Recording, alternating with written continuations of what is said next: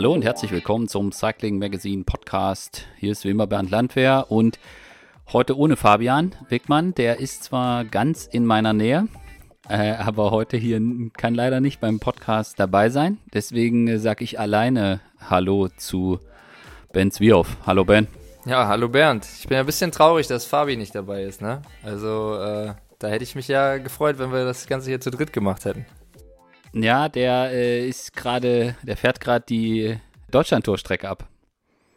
Ja, das ist auch wichtiger. das sagst du. nee, ist, und, äh, ist, schon, ist schon richtig. Ja, der ist gerade hier, ich weiß nicht, ob du dich schon damit beschäftigt hast. Äh, Deutschland-Tour-Strecke nächstes Jahr. Da geht ja. Ehrlicherweise, jetzt, jetzt blamier ich mich hier wieder, ehrlicherweise noch nicht. Ich äh, denke immer von Monat zu Monat erstmal. Ja, das ist, das ist auch richtig. Aber ich kann verraten, es ist, ähm, hier geht ja eine, also das ist auch schon offiziell, glaube ich. Eine Etappe geht hier von Schwäbisch Gmünd nach Villingen-Schwenningen runter. Und das ist ja quasi hier direkt ein Steinwurf von, von Stuttgart entfernt, gefühlt. Ja, auf jeden Fall. Das ist eine ganz, ganz nette Strecke. Da bin ich früher mit Mountainbike immer viel gefahren. Siehst du? Siehst du? Ja. Äh, hast jetzt hier gleich noch die, die Mountainbike-Überleitung gemacht. Ich wollte dich nämlich fragen, Ben, ob ich, ob ich noch quer, darf man Quereinsteiger noch sagen oder steht es jetzt unterdessen bei dir auf dem Index? Ja, ich meine, das wird ja immer so ein bisschen Teil meiner Vita bleiben und irgendwie bin ich auch äh, stolz drauf, dass ich sozusagen der erste deutsche Mountainbiker war, der das auf World Tour Level so äh, in der jüngeren Vergangenheit gemacht hat. Und mhm. ähm, klar, das bleibt immer dabei. Und aber ich sehe mich jetzt nicht mehr als Mountainbiker. Dafür sitze ich viel zu selten auf dem Mountainbike. Wie viel fährst du noch Mountainbike? Und bei welcher Gelegenheit? Einmal im Jahr, würde ich sagen. Oh, das ja, wobei dieses Jahr schon zweimal. Also ich saß äh, im Ötztal beim Teamcamp tatsächlich in der, in, äh, auf dem Dirtbike. Das war mhm. ganz witzig. Und äh, jetzt bei uns, äh, bei meinem Heimatverein, das ist der Mountainbike-Sportverein Essen-Stehle, da ähm, habe ich mich auch mal wieder auf den Pumptrack gewagt. Ähm, aber man merkt schon, dass man ein wenig eingerostet ist, was die Fähigkeiten angeht. Okay. Ja, ich wollte dich eigentlich noch fragen, wie viel du davon bei Straßenrennen profitierst, aber das können wir an anderer Stelle noch, noch einflechten. Ich habe nämlich bei dem Thema Quereinsteiger, ähm, ich habe nämlich geguckt, wir beide haben ja mal eine Geschichte gemacht für Cycling Magazine zusammen nach deiner ersten Saison. Das ist jetzt ja. auch schon wieder zwei Jahre her und ich hatte jetzt noch mal gelesen, was du damals so äh, gesagt hast und dass du damals schon gesagt hast, ich fühle mich so äh, jetzt schon nach der ersten Saison als Straßenfahrer, aber du, du siehst noch Dinge, die du lernen kannst. Und äh, ich würde dich ganz gerne direkt fragen, wo hast du das unterdessen alles aufgeholt, jetzt gerade so renntaktisch und äh, sich im Feld bewegen und so? Oder sagst du, naja, eigentlich ist es schon so, dass du mit jedem Rennen noch ein Stück dazu lernst? Ja, also ich meine, ich glaube, das äh, gilt für uns alle, egal wie lange man schon dabei ist. Man lernt irgendwie nie aus. Ähm, aber ich merke auf jeden Fall, dass ich deutliche Schritte nach vorwärts, äh, nach vorne gemacht habe. Das schon. Aber ähm, es wäre jetzt irgendwie vermessen zu sagen, hey, ich kann das jetzt alles schon. Also das auf, auf keinen Fall. Ähm, ich bin auf jeden Fall sehr zufrieden, wie sich das seitdem entwickelt hat. Ähm, da würde ich lügen, wenn ich sage, hey, das äh, taugt mir alles nicht. Aber ich habe gesagt, bevor ich angefangen habe auf der Straße, ich habe äh, zwei große Ziele. Ich möchte ein Straßenrennen, also ein Profirennen gewinnen. Das steht noch aus. Ich war jetzt äh, einige Male nah dran, mhm. aber das steht noch aus. Und ähm, ich will die Tour de France fahren. So, das ist beides noch äh, offen. Und solange das nicht erreicht ist, werde ich mit dem Ganzen äh, auch auf jeden Fall noch nicht abschließen. Also da bin ich noch auf dem Weg und äh, auf einem Prozess, der, der immer weitergeht. Und ich denke auch für diese beiden Ziele werde ich noch ein, zwei Erfahrungen sammeln müssen, dass das dann am Ende auch beides funktioniert. Mhm. Hast du über gerade den ersten Punkt können wir gleich noch intensiver sprechen. Hast du äh, selbst so in die, die Veränderungen, die du mitbekommen hast, jetzt gerade auf der Straße, also so, äh, dass du, wie du dich bewegst, dass du siehst, dass andere taktisch sich vielleicht auch verändern. Hast du da konkrete Aha-Erlebnisse, wo du sagst, ja, keine Ahnung, bei der Vuelta oder so habe ich die und die Situation erlebt und äh, das habe ich jetzt für mich auf meiner Liste drauf, äh, da achte ich jetzt immer drauf? Oder ist das eher so ein, ist es kein so Aha-Moment vom Lernen, sondern es sind einfach, es ist ein Lernprozess, der einfach nebenbei passiert, dass du einfach merkst, dass du dich anders bewegst oder benimmst oder äh, einfach anders fährst und das dadurch einfach besser wird?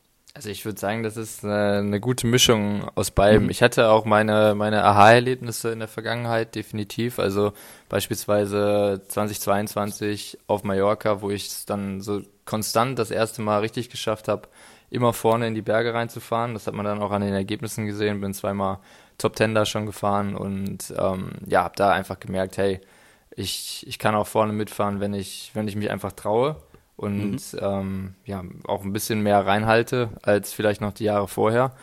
Ähm, und ansonsten ist es natürlich auch ein Prozess. Ich äh, habe dieses Jahr natürlich durch die Routine einfach auch wahnsinnig viel an äh, Entspanntheit, würde ich sagen, dazu gewonnen, was dieses Fahren im Feld anbelangt.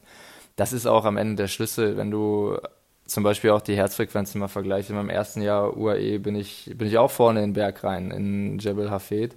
Ähm, hatte da aber schon, weiß ich nicht, äh, fünf Minuten 180er Puls. Und dieses Jahr, äh, ich weiß jetzt nicht genau die Werte, aber war das sicherlich 40, 50 Schläge niedriger, als ich da reingefahren bin. Und das ist ja dann rein physiologisch gesehen schon ein krasser also. Unterschied, dass du halt an den klaren Messwerten schon sehen kannst, hey, der Typ, der äh, ist einfach entspannter im Berg und äh, kann dann logischerweise auch seine, seine Fähigkeiten viel besser abrufen, was ja, mhm. was ja einfach nur ähm, ja, auch logisch ist in dem Sinne, wenn du mit niedrigerem Puls reinfährst, kannst du schneller fahren, als wenn du eh schon am Limit bist. Ich erinnere mich, da bist du damals noch sehr viel im Wind gefahren vor den Anstiegen. Ja, klar. Ich musste ja irgendwie nach vorne kommen. ja, und dann solche Sachen, du, das muss ich auch sagen, das hilft natürlich auch, wenn du viele Rennen schon mal gefahren bist. Irgendwann, ich sag das immer so, irgendwann kennst du die ganzen Strecken auch so ein bisschen. So, dann weißt du, okay, mhm. da macht es keinen Sinn, vorne zu fahren. Hier musst du aber vorne sein und das ist so das, was ich jetzt im dritten Jahr schon gemerkt habe. Hey, das bringt dich richtig nach vorne, wenn du ein bisschen Erfahrung hast, was die, mhm. was die, was die Strecken auch angeht. Und ja, ich denke mal, wenn du dann zehn Jahre dabei bist, dann ist das nochmal was ganz anderes. Mhm. Also da hast du dann alles schon mal gesehen. Von daher glaube ich, dass das, wie du sagst, auf jeden Fall noch ein Prozess ist. Und ähm, ja, ich freue mich drauf, ähm, nächstes Jahr auch wieder ein paar bekannte Rennen, die ich schon mal gefahren bin, zu fahren und äh, vielleicht da nochmal mit den Learnings aus den letzten Jahren äh, nochmal ein bisschen besser zu fahren. Mhm.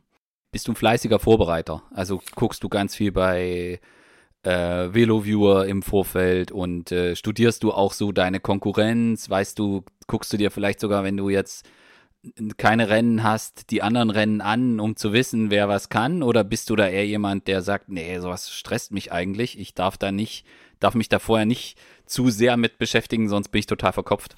Das kommt, kommt immer drauf an. Ich würde sagen, das ist auch so bei mir so ein Mittelding. Äh, ich weiß, dass es bei uns Fahrer im Team gibt, die da äh, noch viel akribischer beim VeloViewer unterwegs sind als ich. Ähm, aber ich mache das auch, also keine Frage. Mhm. Ich äh, fokussiere mich auch auf die, die Startliste und ähm, gucke mir das vorher natürlich alles auch im Detail an. Das Problem ist nur immer, was ich auch äh, eigentlich ziemlich oft dann wieder gemerkt habe, man kann sich noch so gut vorbereiten. Im Rennen ist es dann wieder ganz anders. Irgendeiner hat immer noch äh, dann noch eine bessere Form als auf dem Papier und den hast mhm. du gar nicht auf dem Schirm und dann mhm. äh, denkst du dir, okay, die Abfahrt ist aber kriminell und da wird dann ganz entspannt gefahren auf einmal, weil du diese Dynamik einfach nicht voraussehen kannst. Deswegen ähm, versuche ich halt mich da nicht groß verrückt machen zu lassen, ähm, mhm. was aber auch nicht immer klappt. Zum Beispiel in der Türkei, äh, jetzt Ende der Saison war ich dann die letzten zwei, drei Tage auch schon ein bisschen porös, weil ich halt, äh, keine Ahnung, weil ich halt Bock hatte auf ein gutes Ergebnis und ähm, dann mir halt die, die Strecken auch ein bisschen zu krass angeguckt habe. Also da war ich dann immer so ein bisschen, oh, guck mal, da geht's nochmal hoch, da geht's nochmal runter. Und das ist dann manchmal auch nicht gut. Also das sind auch so Learnings, die ich, die ich habe, dass man da einen guten Mittelweg finden muss aus, ich bin äh, halbwegs entspannt und trotzdem 100% fokussiert. Hm. Ja gut, aber wenn man in der Gesamtwertung nicht mal eine halbe Minute Rückstand zum Leader hat, dass man dann nach einer Möglichkeit sucht, wo man vielleicht äh, angreifen kann. Also wenn man das nicht macht, hat man auch keine Chance. Ja, klar, klar. Also das definitiv. Ähm, wobei man auch in dem speziellen Fall sagen muss, äh, die halbe Minute war in dem Fall eine gefühlte Ewigkeit, weil Luzenko einfach so ein äh, wahnsinnig abgefuchster Typ ist. Mhm. Ähm, da habe ich, da habe ich dann eher auch geguckt, dass ich, dass ich auch nicht alles riskiere dann vor allen Dingen. Wenn ich kann, du kannst dich ja auch bei einer Attacke so totfahren, dass du sagst, hey, ich, äh, ich komme gar nicht mehr mit dann. Und das war dann so eine gute Mischung aus beiden, dass ich nach Chancen gesucht habe, ähm, wo noch was geht und dann aber auch halt nicht zu übermotiviert äh, war, um, um das Ganze dann noch äh, in die Tonne zu werfen. Mhm. Ich, über Türkei würde ich gleich noch gesondert sprechen. Ich würde gerne ja. noch das Thema Veloviewer. Wer ist bei euch so der krasseste Veloviewer-Typ? Ja, ich, ich weiß es gar nicht, schwer zu sagen. Also Nico macht das schon krass. Ähm, mhm. Also der ist äh, sowohl mit Veloviewer, Epic Ride Weather immer ganz vorne. Also wenn du da irgendwas wissen willst, kannst du eigentlich immer Nico fragen. Der ist immer gut vorbereitet. Mhm. Ähm, würde ich fast sogar sagen, dass Nico da schon, schon einer der krassesten ist. Aber ich, äh, ich denke mal, so ein, so ein Cece zum Beispiel, der ist da auch ganz weit mhm. vorne mit dabei. Der ist dann aber vielleicht sogar noch der klassische äh, Roadbook-Gucker. Äh, mhm, mhm, ähm, mhm. also ich glaube, dass Cece da sogar noch äh, das Buch oft in der Hand hat. Zumindest erinnere ich mich beim Giro dran, dass das äh, jeden Tag im Bus der Fall war. Ähm, ja, aber das ist vom Prinzip ist es schwer, da einen Unterschied zu machen, weil alle super professionell sind und alle sich gut vorbereiten. Das ist Champions League und das merkt man auch. Bist du dann der Typ, der dann vielleicht auch absichtlich lieber mal mit Cece oder mit Nico spricht, um eine, um eine Fahrersicht zu haben? Oder ist es dann schon eher so, dass du dann auf den sportlichen Leiter zugehst, um mit dem sportlichen Leiter dann vielleicht auch Ideen oder taktische Sachen oder so zu besprechen? Eigentlich beides. Also ich, okay. äh, ich habe da, ähm, ja, ich habe da mit beiden ziemlich gute Erfahrungen gesammelt äh, in der Vergangenheit. Ich habe mich natürlich in meinem ersten Jahr immer sehr, sehr eng an die sportlichen Leiter gehalten, einfach weil ich ähm, da auch alles richtig machen wollte. Ist wie immer, wenn man irgendwo neu ist. Und ähm, das habe ich mir auch beibehalten, dass ich mhm. da den äh, engen Kontakt halt immer auch suche.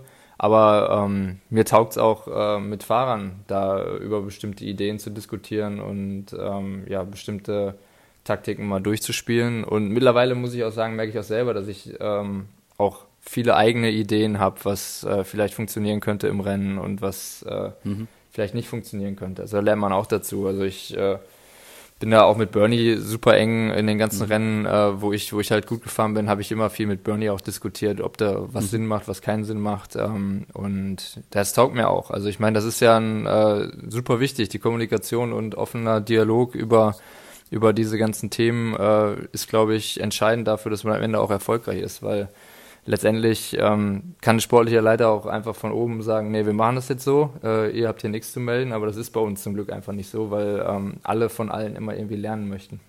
Mhm, mh, mh. Und hast du, was das anbetrifft, merkst du da auch, dass du jetzt für dich einen eigenen Weg gefunden hast, äh, nach jetzt äh, drei, drei Saisons damit umzugehen? Oder ist das was, was, äh, wo, wo du dann ja, wo sich jetzt auch zu Beginn deiner Karriere wenig bei verändert hat mit dem Vorbereiten, weil ich meine, ihr habt, also VeloViewer gibt es ja auch schon länger und äh, das wird man euch wahrscheinlich oder dir wahrscheinlich auch direkt quasi mit an die Hand gegeben haben. Guck da bitte rein. Ja, also das war natürlich von Anfang an äh, was, was wir genutzt haben im Team. Ähm, ich glaube, das macht halt auch einfach jeder. Ähm, jeder. Ja. Und ich habe ist auch bequem. vom Prinzip. Ich mache das auch. Ja, ist auch so. Ist ein super Tool. Also ich finde es auch super. Ähm, ich habe da äh, vom Prinzip aber, glaube ich, einen ähm, ganz, ganz soliden äh, eigenen Weg gefunden, wie ich das mache. Also das ähm, musste, musste man am Anfang natürlich immer ein bisschen lernen, weil ich, ich bin zum ersten Rennen gekommen und äh, war überrascht, wie viel es dann doch über Wind, äh, über das Thema Wind äh, geht und weniger äh, über das Thema Taktik. Ähm, mhm. Damals UAE, das weiß ich noch. Ähm, das sind dann so Learnings. Und was aber der größte Unterschied ist, dass ich in allen Situationen ähm, wesentlich gelassener bin. Im ersten Jahr mhm. kann ich mich dran erinnern, dass ich mich schon häufig habe stressen lassen von ähm, meinen Aufgaben, von, vom Wind, vom Wetter. Und ich gehe jetzt in die Rennen viel entspannter rein, weil ich einfach viele Situationen schon erlebt habe und ähm, auch gelernt habe, dass man in dem Sport am Ende sowieso nichts ändern kann. So, man kann sich vorher immer tausend Sachen überlegen, wie, wie kompliziert oder wie gefährlich mhm. oder wie ähm, crazy das jetzt wird im Rennen. Aber am Ende musst du es fahren und dann sehen, wie schlimm das ist. Ich hatte auch schon ganz oft, dass ich, dass ich wegen, mir wegen dem Wind fast in die Hose gemacht habe und dann ist mal wieder nichts passiert. Und ja, das sind halt die Situationen, wo du halt dann dazulernst und dann auch eine gewisse Gelassenheit ähm, mhm. entwickelst. Und die hilft dir dann am Ende auch, wenn die Situation wirklich aus dem Ruder läuft. Dann bist mhm. du halt entspannter und denkst dir, ja, okay, krass, jetzt geht's doch hier richtig ab. Ähm, und kommst dann meiner Meinung nach aus dieser Entspannung und aus der Gelassenheit viel besser in den, den Flow und in den Fokus rein, den du für solche Situationen dann brauchst. Mhm.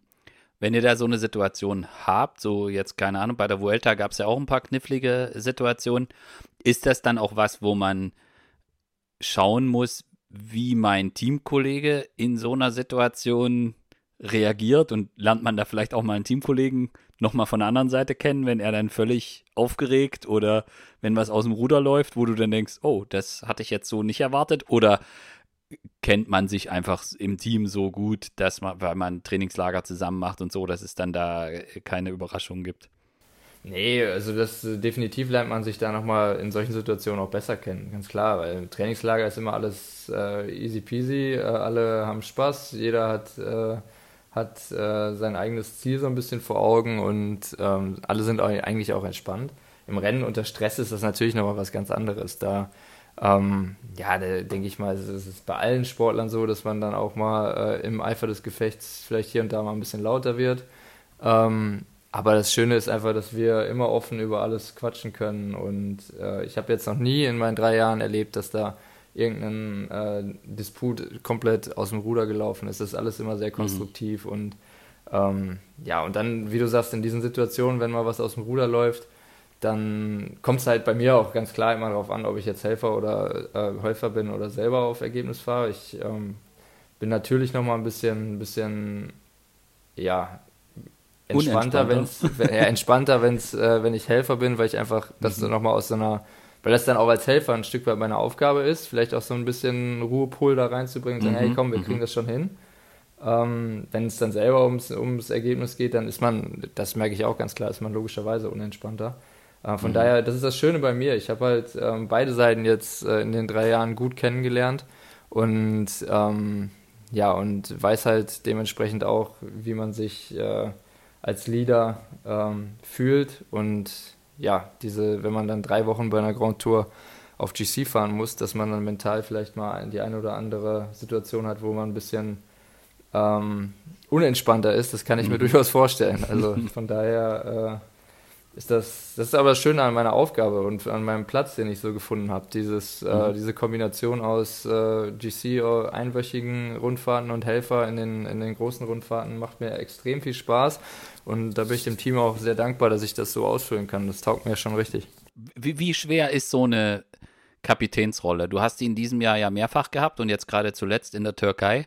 Wie viel, wie viel Gewicht steckt da hinten in der Trikottasche drin, wenn man weiß, ich bin der, für den die anderen arbeiten, ich muss ja abliefern.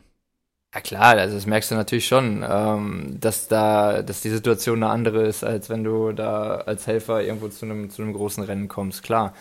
Aber mir macht das auch Spaß. Also ich, ich weiß dementsprechend, weil ich äh, sehr lange auch viel als Helfer gefahren bin, weiß mhm. ich halt ganz genau, dass äh, wie, wie, wie sich die Helfer auch fühlen. So. Und da ist keiner, keiner dabei, meiner Meinung nach von unseren Helfern, der irgendeinen dann blamen würde. Jeder weiß, okay, es mhm. kann auch mal ein Scheißtag dabei sein, es kann mal äh, nicht optimal laufen. Und das ist das Coole, wir äh, funktionieren da als Team sehr gut und ich glaube, der Druck, den, den du da beschreibst mit der Trikottasche, der ist dann äh, vor allen Dingen ja auch selbst gemacht, dass man denkt, ja, die anderen, die anderen, die denken dann hinterher, ey, ich bin für den, für den gefahren und der hat nicht performt, ist doch scheiße.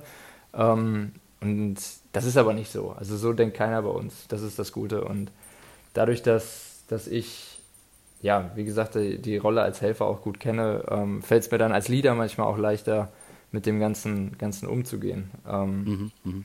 Aber es ist natürlich eine andere Situation. Du willst dann selber auch den Ansprüchen gerecht werden. Dann geht es am Ende auch teilweise um Prämien, um Preisgeld und so weiter. Und das äh, ja, ist natürlich auch was, was du dann äh, bedenkst. Und da kann ich mir schon sehr gut vorstellen, dass wenn man das drei Wochen äh, bei den größten Rundfahrten, vielleicht auch sogar bei der Tour macht, dass da der Rucksack dann äh, in der zweiten, dritten Woche, wenn es gut läuft, äh, irgendwie doch nochmal deutlich größer wird, als man das vielleicht selber gedacht hat. Und da ziehe ich meinen mein Hut extrem vor, ähm, dass wir da doch einige Fahrer im Team haben, die das so gut hinkriegen. Also ähm, mhm. da bin ich, da bin ich zum Beispiel auch so, dass ich sage, die großen Rundfahrten ähm, könnte ich sicherlich in Zukunft auch auf äh, GC mal angehen, aber ich bin da ähm, einfach so, dass ich, dass ich sage, ja, ich würde das gerne mal probieren, ja. Aber ich glaube, dass das mental echt ein riesen Package ist. Und ähm, mhm. da weiß ich nicht, ob ich da schon genug Erfahrung für habe. Mhm, mhm. Ja, äh, ich meine, du hast es ja mit Jai miterlebt. Äh, du warst ja, gehörtest ja zum Giro-Kader, als ja. äh, Jai den Giro gewonnen hat. In deiner zweiten Saison als, als Straßenprofi. Was äh, übrigens sehr, sehr, sehr, sehr, sehr, sehr cool war. Also da muss ich sagen, das war ähm, der schönste Moment in meiner Radsportkarriere und ich glaube, dass das ganz, ganz schwer zu toppen wird, egal was jetzt noch passiert. Ja, und äh, also wie viele, also es ist ja nur ein sehr überschaubarer Kreis äh, der Profis, die mal mit einem Team eine Grand Tour gewinnen. Das muss man ja auch dazu sagen. Das ist jetzt nicht, das gehört jetzt nicht zum, zum, zum Standarderlebnis von Radprofis dazu. Äh, Gibt halt außer du, du bist dieses Jahr bei Jumbo gefahren. Außer du fährst bei Jumbo, dann ist die Wahrscheinlichkeit, dass du bei einer Grand Tour dabei bist, äh, die gewonnen wird, äh, relativ hoch. Aber für alle anderen Mannschaften ist, das, ist das ja gar nicht so leicht. Und deswegen hast du das ähm, jetzt auch für dich nochmal so ein bisschen rekapituliert, wie sich auch Jai verhalten hat und wie er da auch als Leader agiert hat. Ist das vielleicht auch was, wo du jetzt vielleicht im Nachhinein dir jetzt auch für deine Rennen, wo du Leader bist, ein paar Sachen abguckst? Oder warst du dam damals einfach so voll auf Helfer äh, mit jedem Tag eine Aufgabe erfüllen, dass da gar nicht so viel ist, wo man sich dann abgucken kann? Nee, schon. Also ich merke das im Nachhinein, mein Respekt wird eigentlich mit jedem Rennen, was ich quasi auf GC fahre, ähm, größer vor Jai, weil ich mhm. wusste natürlich, was das für ein riesen Rucksack ist, aber ich merke selber, ähm, ja, je mehr Erfahrung ich auf dem Bereich sammle, ähm, wie schwierig das ist und deswegen, ich habe das damals, habe ich schon gedacht, krass, das ist ja ist echt ein richtiger Pressure, mit dem Jai da umgehen muss. Und jetzt, na, jetzt mit äh, einem Jahr mehr Erfahrung sage ich, ey, das ist komplett, komplett geisteskrank. Also da ähm, ziehe ich alle Hüte, die man da vorziehen kann, gerade an diesem letzten Tag äh, mit dem Zeitfahren. Ähm, dass man da dann so cool bleibt, wie Jai das geblieben ist, ähm, finde ich sehr, sehr bemerkenswert und ja, ist einfach, einfach krass. Also wenn ich mich da in die Situation reinversetze, da wäre mir, glaube ich, äh, der Arsch auf Grundeis gegangen, wie man so schön bei uns sagt. Also das ist schon, äh, schon so. Und ja, ich versuche natürlich, Jai ist ein Vorbild für, für mich, aber auch, ich glaube, für, für super viele Fahrer äh, weltweit. Und ich versuche da natürlich auch von ihm zu lernen. Ich meine, wenn du das Glück hast, mit solchen Fahrern im Team zu fahren, wäre es äh, komplett fahrlässig, meiner Meinung nach, das nicht zu nutzen, äh, um selber sich weiterzuentwickeln. Hm. Was, was wäre, was würdest du gerne von ihm haben? Welche Fähigkeit von ihm hättest du gerne?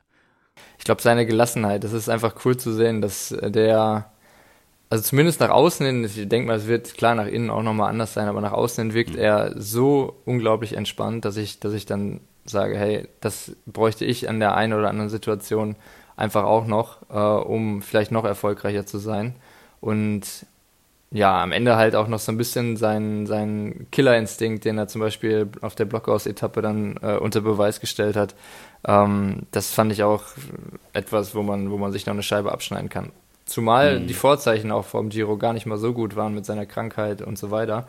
Ähm, das, da ziehe ich halt den Hut davor, dass er sich nicht hat unterkriegen lassen von diesen ganzen ähm, Sachen, von diesen Hürden, die vorher alle kamen mhm. und das trotzdem geschafft hat. Und das ist manchmal auch das, ähm, wo wo ich vielleicht noch was dazu lernen kann, dass ich, ähm, ja, dann, wenn ich mal zum Beispiel krank war, wie jetzt letztes Jahr vom Oman, da lief es auch gut. So, und das sind einfach so Learnings, die ich brauche, dass ich sage, mhm. hey, es, es, kann auch trotzdem gut werden, auch wenn jetzt irgendwie mhm. die Vorbereitung nicht optimal war.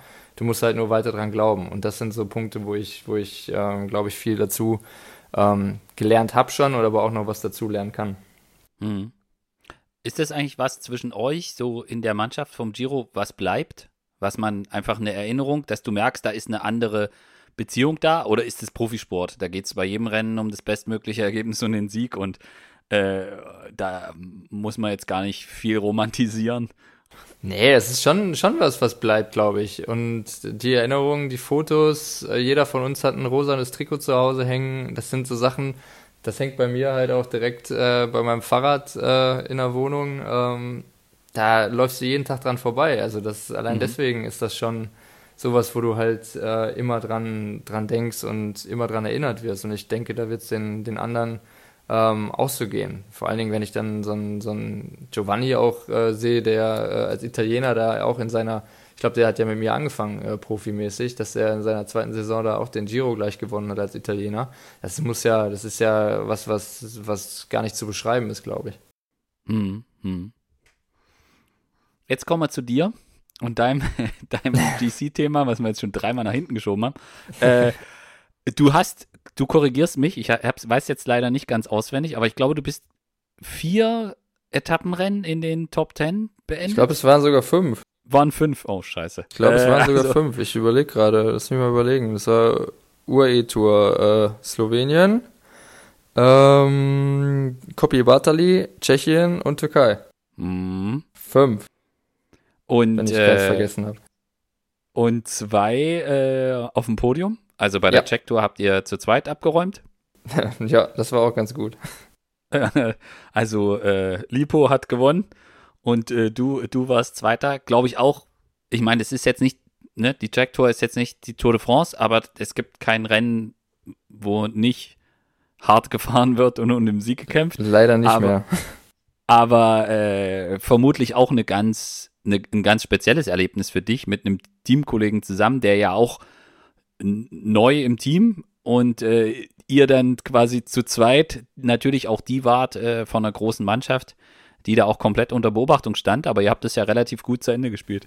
Ja, also ich muss sagen, Check Tour war natürlich auch eins meiner, meiner Highlights des Jahres. Also Doppelsieg äh, mit dem Team ist super selten. Also das äh, fährt man jetzt auch nicht jede Woche ein. Das ist klar, Jumbo mal ausgeklammert, die haben das schon ein paar Mal gehabt, äh, aber ähm, das ist was, worauf man, glaube ich, auch als Team stolz sein kann, alle, die da dabei waren.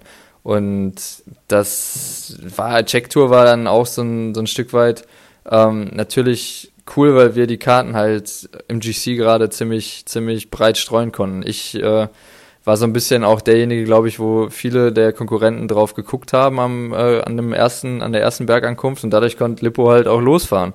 Und da haben alle gedacht, ja, lass den mal fahren, das wird nix. Und dann gewinnt er die Etappe und wird nie wieder eingeholt im GC. Und das ist äh, halt das Schöne an dem Sport, ne? wenn man, wenn man ein starkes Team hat und vor allen Dingen auch viele GC-Karten spielen kann. Deswegen gibt's auch diese alleinigen Leaderrollen ja noch, nur noch selten eigentlich. Ähm, da kann man taktisch halt super viel, viel äh, machen. Und das war in der Türkei natürlich auch wieder ein Vorteil von uns, dass wir, da haben wir am Ende jetzt nicht gewonnen, weil Luzenko einfach äh, an dem langen Berg am Ende stärker war, das muss man ganz klar sagen. Aber ähm, wir haben es da auch wieder gut gespielt. Das war eine ähnliche Situation. Da ist Lippo Vierter geworden, äh, ich Zweiter. Ähm, ich glaube, Lippo und ich als Duo harmonieren da schon ganz gut. Und wir verstehen uns auch äh, extrem gut. Ich mag ihn sehr, sehr gerne und ähm, ja, ich hoffe, dass wir da noch äh, einige Erfolge dazu beisteuern können. Dann gehen wir jetzt mal rein in die Türkei-Rundfahrt, weil da gibt es ein paar Punkte, wo ich jetzt ganz gerne mit dir äh, drauf rumreiten möchte und mich vielleicht auch ein bisschen Mach unbeliebt machen bei dir. Äh, also es gab diesen einen langen Berg, äh, die, glaube ich, längste und schwerste Bergankunft der kompletten Saison. Ja, das war sie definitiv, ja. Äh, ich weiß nicht, ob du die Daten noch hast, aber es ging irgendwie, ich weiß gar nicht, 18 zwei, Kilometer? Zwei, 2000 Höhenmeter am Stück oder 2050 auf 19 Kilometern. Also es war 11 Prozent, das war Wahnsinn. Eigentlich ja für dich ideal. Also du bist sehr leicht, äh, ein reiner Bergfahrer. Watt je Kilogramm ist eigentlich, ist eigentlich dein Terrain. Das ist äh, äh, schon ziemlich gut, ja, da kann man nicht meckern. Also du wünschst dir, wünschst dir sowas eigentlich schon ganz gern. Ja klar, äh, aber du brauchst halt auch Form dafür, ne? Also das äh, Watt pro Kilogramm kannst du auch nur mit guter Form ausspielen. aber die, die war ja ganz ordentlich, oder? Die war ganz ordentlich, ja. Also das war nach der Vuelta, äh, habe ich da doch gemerkt, ey, der, das war meine, meine erste Grand Tour, wo ich richtig, richtig äh, stark rauskam. Also klar, die, die erste Vuelta war ich super gestresst, da war, glaube ich, deswegen allein schon der Effekt nicht ganz so groß. Beim Giro ähm, hatte ich irgendwie das Gefühl, dass ich den nicht so gut kompensiert habe wie die Vuelta dieses Jahr. Und jetzt die Vuelta, obwohl ich krank war äh, in der zweiten Woche, äh, bin ich richtig stark rausgekommen. Das muss ich jetzt hier mal sagen. Also das war echt super. Mhm, mhm. Äh, es war dann relativ, ja, also das, das Feld dünnte sich sehr, sehr stark aus bei der langen Bergankunft und irgendwann war klar, okay, das ist jetzt geht jetzt zwischen dir und Luzenko geht jetzt die Geschichte um den Etappensieg und damit natürlich auch das GC. Ja. Hast du, hattest du einen speziellen Plan? Hattest du eine, ein Gefühl dafür, wie stark ist der? Ist der, bin ich stärker als er? Ist er stärker als ich? Äh, ich meine, ihr hattet da ja lange Zeit äh, an dem Berg. Ich weiß nicht, wie viel Gedanken machst du dir da äh, über solche Themen? Ja, schon. Also ich muss sagen, ich habe da mein mein Fehler, wenn man es Fehler nennen kann, äh, taktisch gesehen war, dass ich Tejada stärker eingeschätzt habe. Ich habe ähm, auf dem Papier ist Tejada nun mal ähm, der leichtere Fahrer auf jeden mhm. Fall und ich kenne ihn auch schon von einigen Rennen ganz gut. Mit ihm unterhalte ich mich auch oft. Ich weiß, wie stark der ist und ich habe halt gerade auch bei dem Finish habe ich gedacht, ja okay, ich muss äh, erstmal Tejada loswerden. Wenn wir den abhängen können, ähm, dann sind meine Chancen auf den Sieg gleich mal zehnmal so hoch. Und das war so mhm. mein erstes Ziel, was ich hatte, dass ich sage, komm, den müssen wir irgendwie Mürbe fahren und loswerden, dass ähm, der schon mal nicht äh, auf dem letzten Kilometer, äh, weiß ich nicht, 7 Watt pro Kilogramm fährt und dann äh, sehen mhm. wir den nie wieder. Ähm, das hat ja dann auch ganz gut geklappt.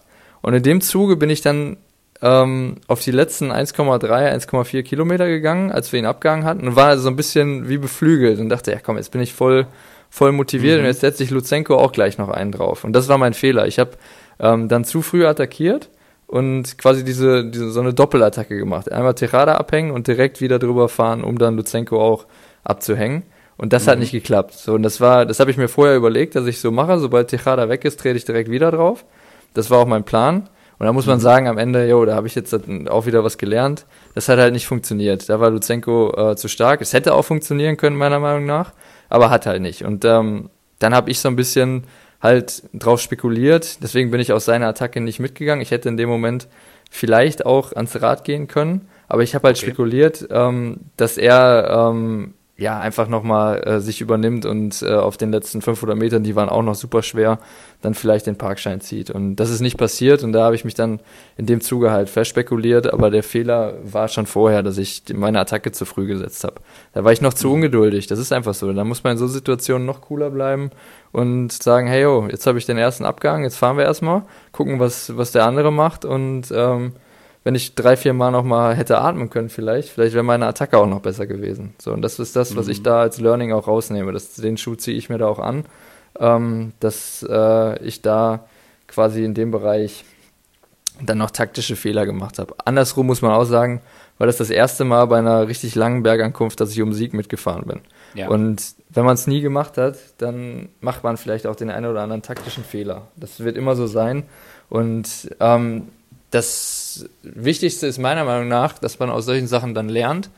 Und ich denke, wenn das nochmal so ist, dass wir in so einer 2-1-Situation sind und ich einen von, vom anderen äh, Team abhänge, ähm, dass ich dann warten werde. Dass ich dann sage, hey komm, äh, jetzt gucken wir mal, was der andere macht auf die Gefahr hin, dass der, dass der zweite wieder zurückkommt, aber dass ich nicht direkt diesen, diesen übermotivierten Move nochmal bringe. Das werde, werde ich jetzt im Kopf haben und äh, ich glaube, dann steigen die Chancen auf einen Sieg auch nochmal erheblich.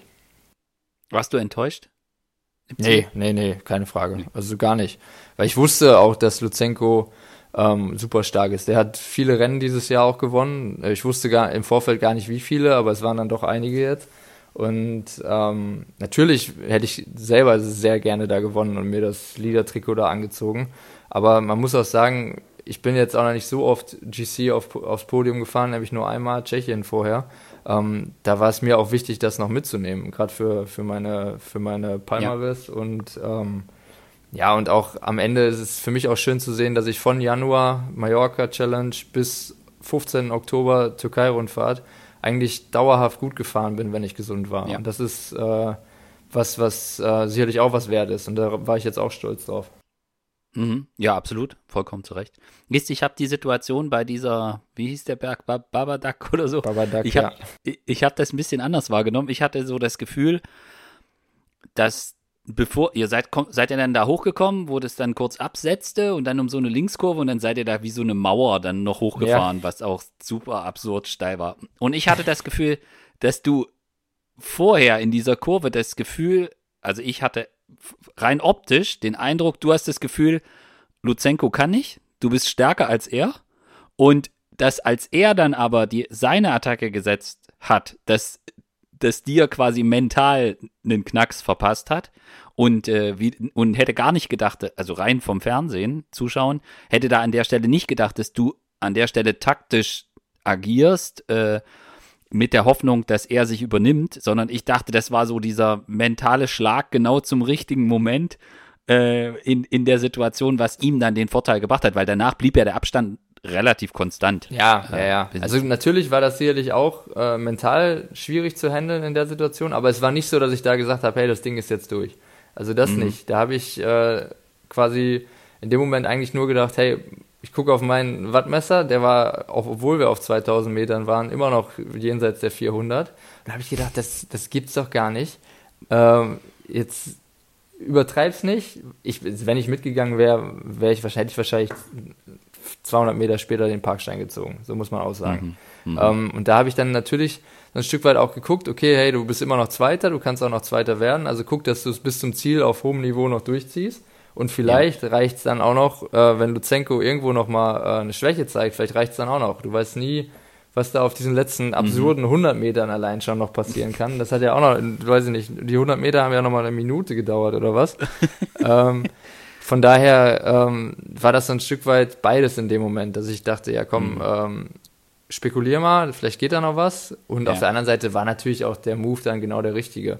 Mhm. Ähm, es war an sich auch so, auch, dass ich gar nicht im Nachhinein damit gerechnet habe, dass die letzten, also ich wusste, dass die schwer sind, aber wenn man die dann selber nochmal fährt, diese, diese, diesen letzten Kilometer, dann denkst du dir einfach nur, das gibt's doch gar nicht. Du attackierst einen Kilometer vorm Ziel und denkst, und denkst, ja geil, da ist noch ein Kilometer und da brauchst du gefühlt eine halbe Stunde für.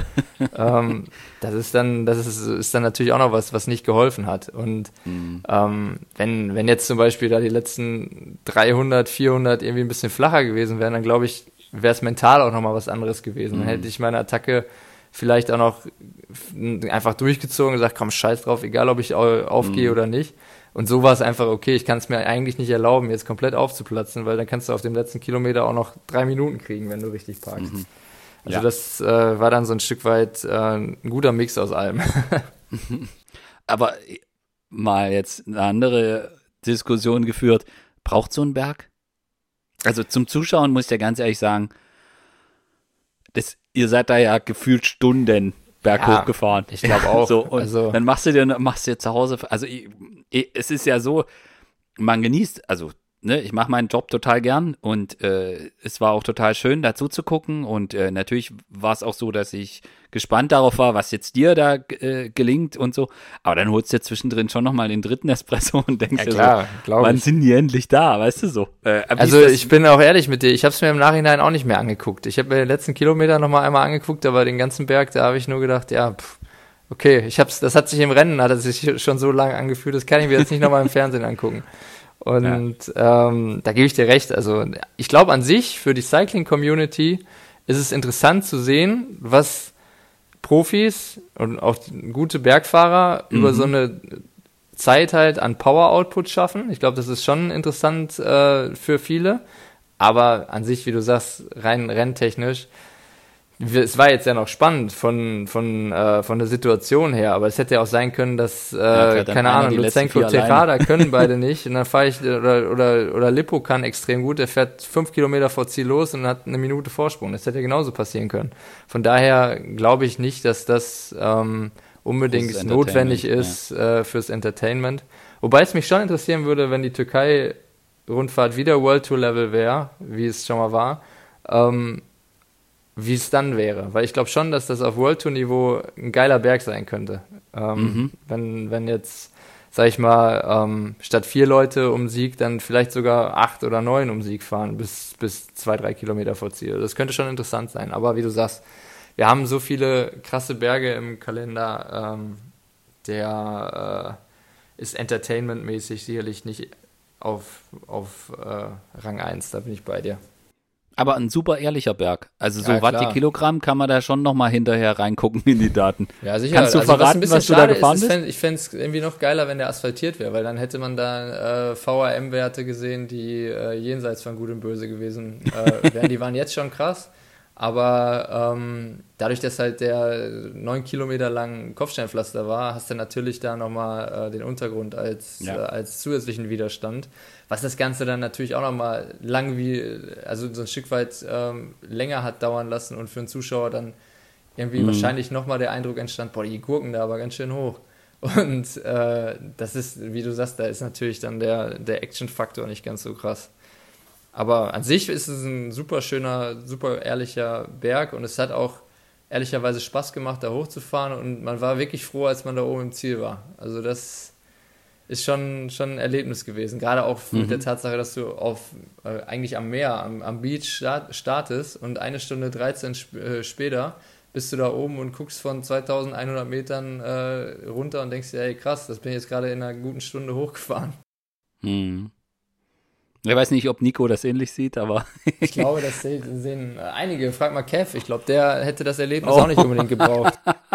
ja, das äh, stimmt. Aber kann er von der Liste nehmen.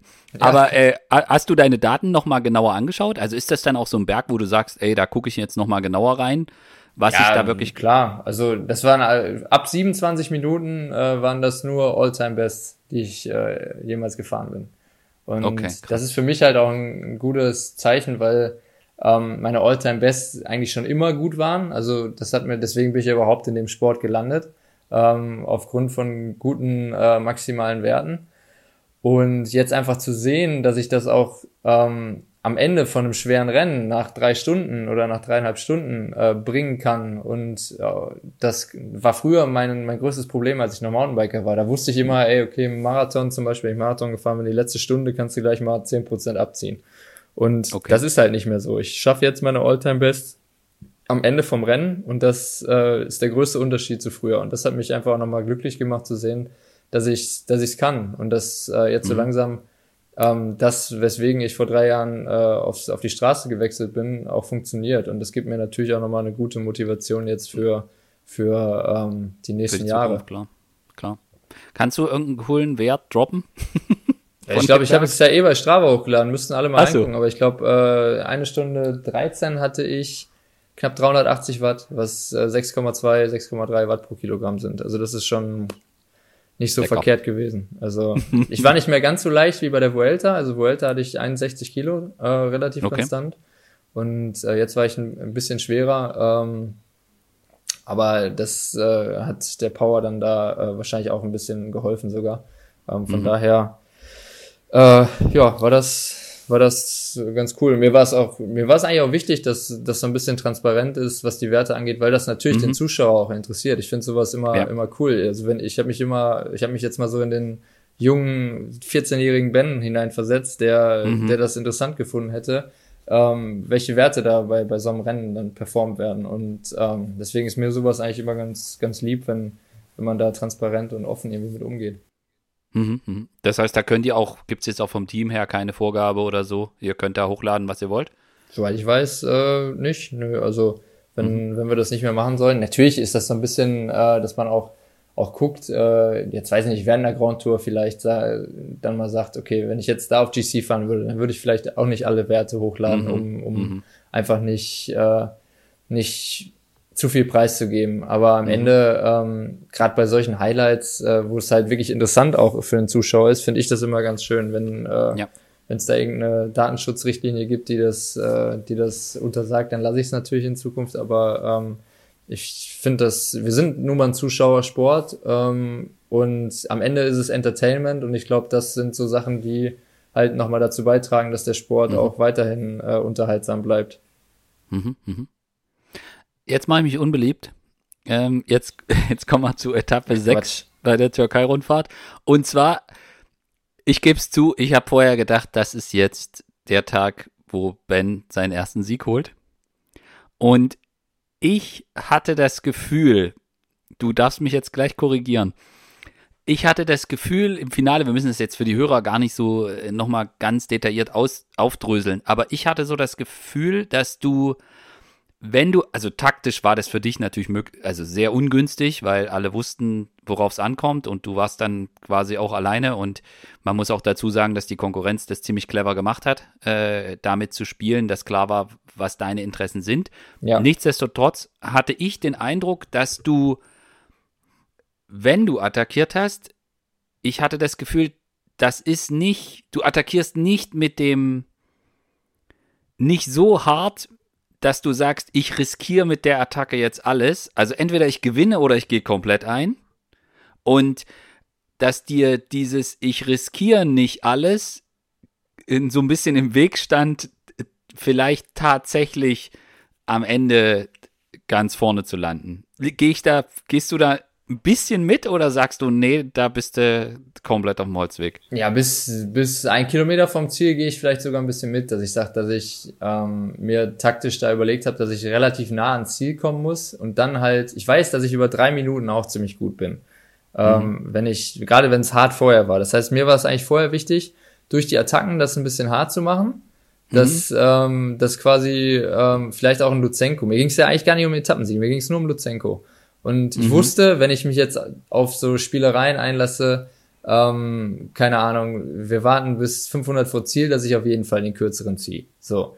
Und deswegen wollte ich ihn eigentlich da ein bisschen müde machen. Ähm, muss auch dazu sagen, der Berg war dann, gerade wenn, wenn du Luzenko auf so einem 1 Stunden 11% Ding nicht abhängst, dann ist es auf so einem 6, 7% oder 6% Berg natürlich auch nicht gerade einfach, ne?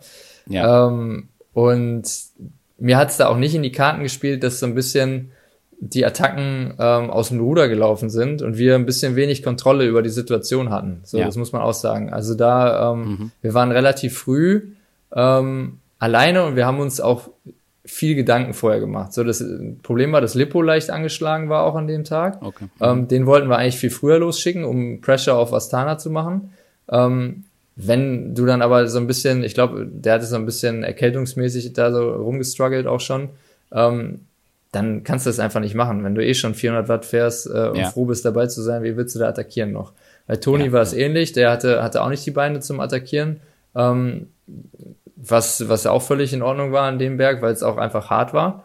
Und dann mussten wir im Rennen so ein bisschen umplanen. Und da habe hab ich okay. so ein Stück weit dann auch das Thema gehabt, dass wir die Kontrolle, also ich als äh, als Fahrer so ein bisschen die Kontrolle über die Situation verloren habe ähm, und dann auch echt davon profitiert hat, dass, hab, dass zum Beispiel so ein Anton Schiffer dann gefahren ist. So, da habe ich, da hab ich noch von hinten, so, da habe ich, weiß ich noch, habe ich noch so ein bisschen gedacht, hey, das ist geil, fahr jetzt noch ein bisschen, fahr ein bisschen, dass wir mhm, möglichst mhm, nah ans Ziel mhm. kommen.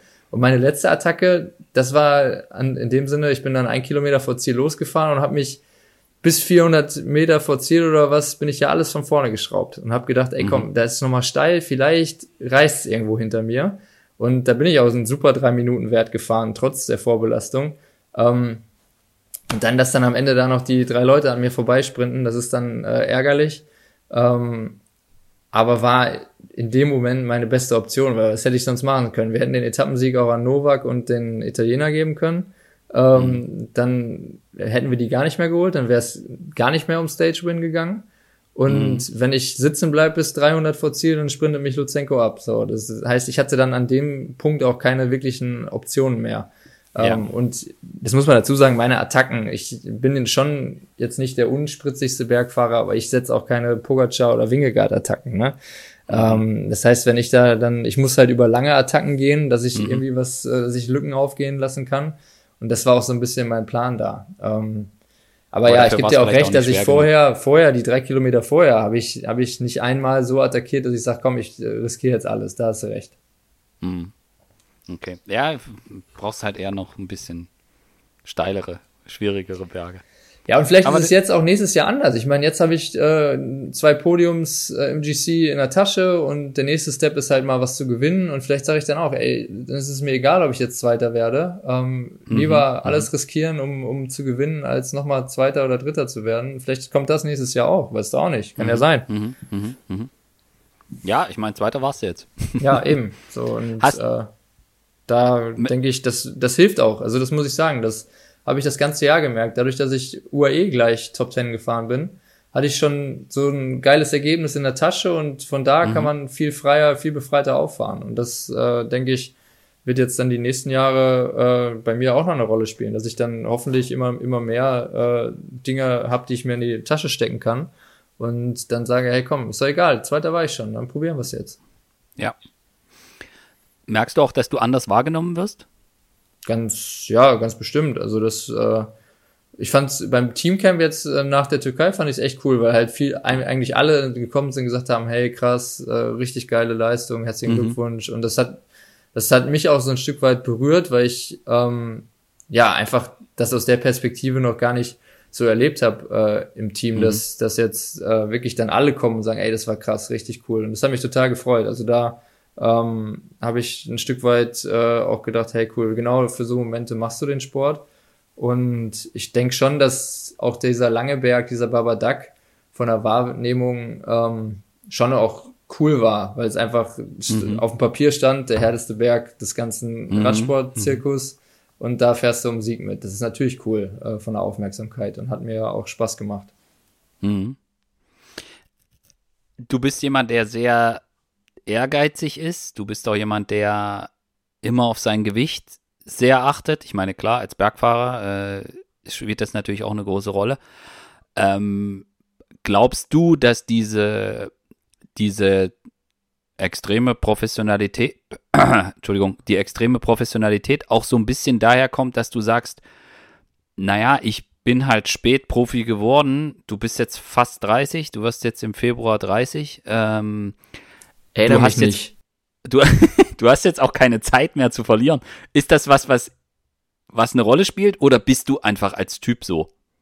Ich glaube beides ein Stück weit. Ich war auf dem Mountainbike auch schon immer sehr, sehr akribisch und habe immer versucht, äh, irgendwo Lücken zu finden, äh, trainingstechnisch zum Beispiel, äh, wo man nochmal vielleicht hier und da was anders machen kann als die Konkurrenz. Das äh, ist schon ein Stück weit auch was, womit ich aufgewachsen bin. Mhm. Ähm, aber ich sag mal, diese, diese Professionalität, natürlich spielt da auch eine Rolle, dass ich sage, ich, ähm, ich bin spät reingekommen und deswegen bin ich vielleicht auch nochmal anders motiviert als jetzt ein äh, 29-Jähriger, der schon seit er 20 ist in der World Tour fährt. Also das ja. merke ich schon, dass ich äh, viel mehr, viel mehr Galligkeit vielleicht noch habe als mhm. einer, der schon alles gewonnen hat, was ja auch logisch ist. Und ja. ähm, ich glaube einfach, dass dadurch, dass ich erst so spät gekommen bin, dass ich auch einen Ticken länger fahren kann als, mhm. äh, als jetzt, weiß ich nicht, der, der Profi, der schon mit 21 Volto gefahren ist, weil einfach die mentale Frische da eine ziemlich große Rolle spielt und auch so ein Stück weit, ich war immer ein Spätentwickler, der mhm. ähm, auch in den Nachwuchsklassen damit immer zu kämpfen hatte. Das heißt, wahrscheinlich vom rein körperlichen Alter bin ich noch zwei, drei Jahre hinten dran, ähm, weil so meine Entwicklung sozusagen echt erst in der U23 fertig war, mehr oder weniger. Das mhm. heißt, auf dem Wege wäre ich wahrscheinlich auch nie Profi geworden weil ich, mhm. ähm, klar, Talent war schon da und auf Mountainbike hat es dann im dritten und vierten U23 Jahr auch gut geklappt. Ähm, aber ich glaube, auf der Straße, wenn ich sehe teilweise, wie gut die 17, 18, 19-Jährigen ja. heute sind, ähm, dann wäre es für mich wahrscheinlich schwierig geworden, ähm, mit meinem körperlichen Defizit, was ich, was ich einfach hatte und was, was man auch nicht ändern kann, ähm, da hinten dran zu bleiben. Und ich habe einfach davon profitiert, dass ähm, mein Talent immer, ich sag das immer, immer gut genug war, um alle Kader zu schaffen, um, äh, weiß ich nicht, dann auch sponsoring-technisch auf dem Mountainbike schon Profi zu werden. Aber auch mein Papa hat mich ja früher trainiert und er hat immer gesagt, ey, warte mal ab, wir machen das ganz langfristig. Ähm, wir können mit deinem Körper einfach noch nicht so an die Grenzen gehen, wie jetzt äh, bei einem, der schon drei Jahre weiter ist von der Entwicklung. Und ähm, davon profitiere ich heute auch. Und da bin ich auch ganz dankbar, dass wir das damals nicht übertrieben haben.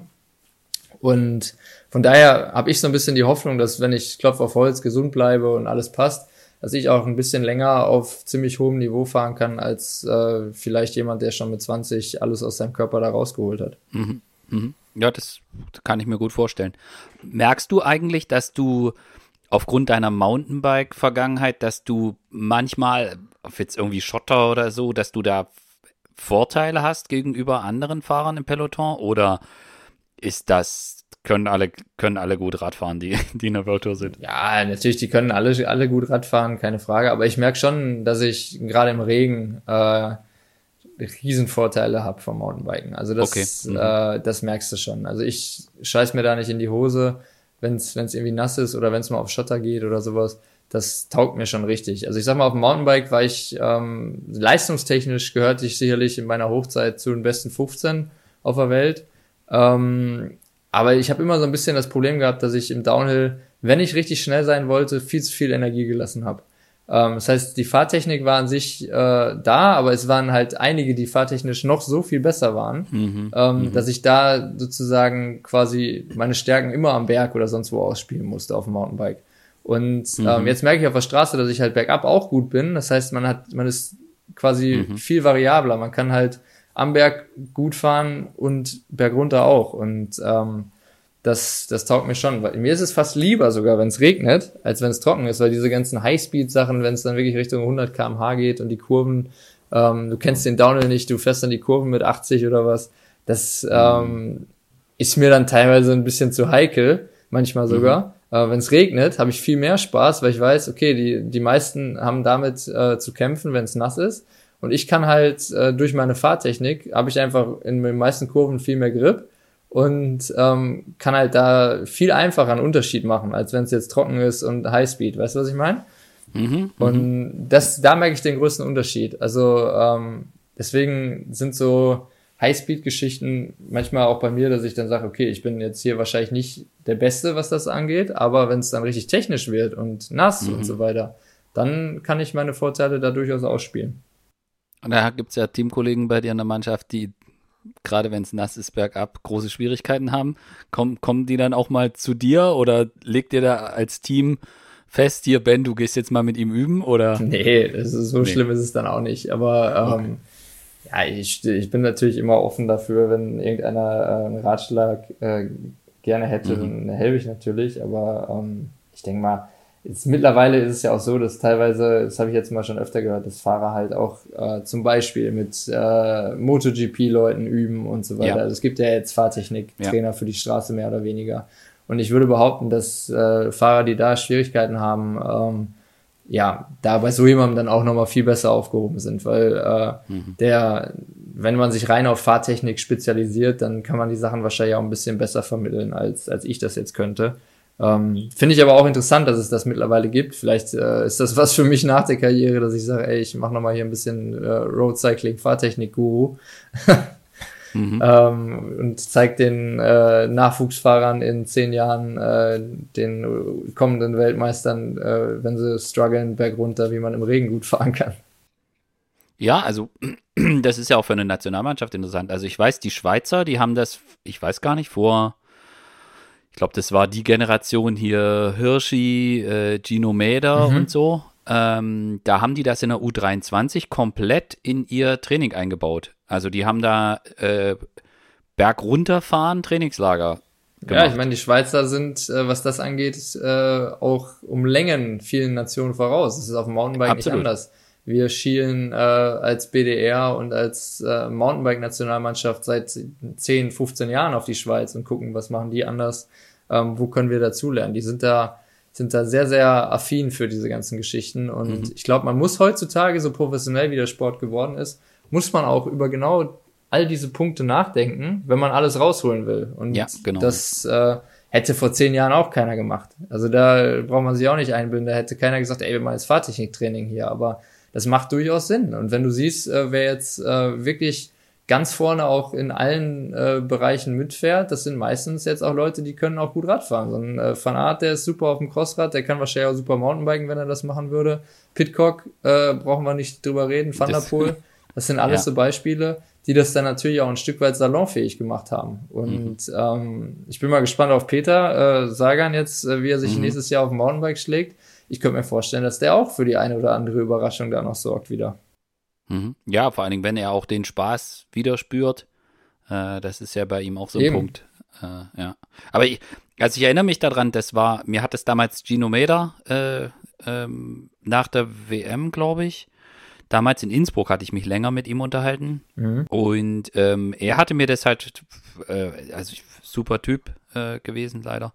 Ja. Und er hatte mir das dann erzählt, wie die da Trainingslager gemacht haben. Und das hat, davon hatte ich noch nie gehört. Also ich weiß nicht, vielleicht haben das andere Nationen auch schon gemacht, aber für mich war das damals neu. Äh, ich habe wie jetzt, äh, ja, ja, nee, nee, wir sind da hingefahren und dann haben sie halt wirklich Trainingspunkt gehabt. Heute fahren wir äh, die, die Berge äh, schnell runter, so schnell wie es geht und haben das dann auch so gemacht, dass sie halt wussten, äh, wegen Verkehr und so.